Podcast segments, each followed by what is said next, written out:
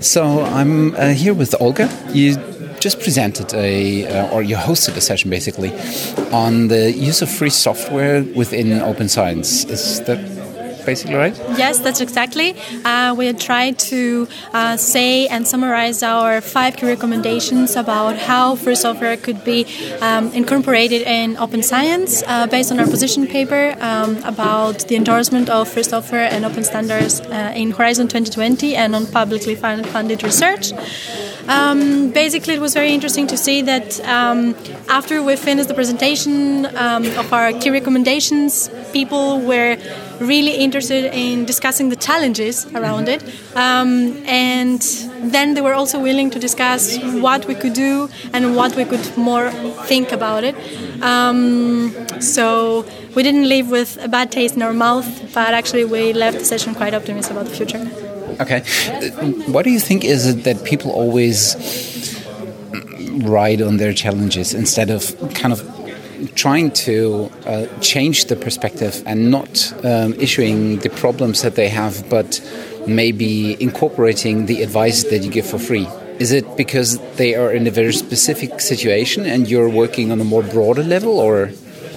Um, I think that most of the people um, had, in this case, um, have been working in communities, in free software and open source communities, and most of them have really practical problems in their hands, mm. and they really feel the need to speak about it because they're not often given the opportunity to do that. Okay. Um, so the moment you tell them, okay, tell me now what bugs you, they're like, yes, yes, yes, I want to tell you everything. Okay. And that's exactly what I think it happened here. It's like the moment there was uh, this space and this time for them, they were like, okay, now I want to say, and not only I want to say, but I would like to find a solution. Yeah.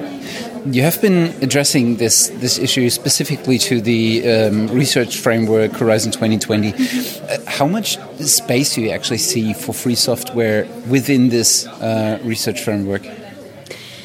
Um, actually, I think, um, according to what the European Commission uh, has already issued, the guidelines about open access and the guidelines about open science, actually, I think there is space and I hope that um, in the next revision of the framework programs for the post post 2020 era, um, we're already going to see uh, some changes when it comes to free software.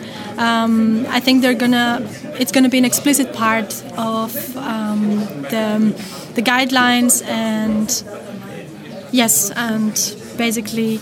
Um, at the moment, I'm not sure if there are going to be a change um, in the policy level at the moment for the program as it is uh, till 2020, but I'm more optimistic for the post 2020 era.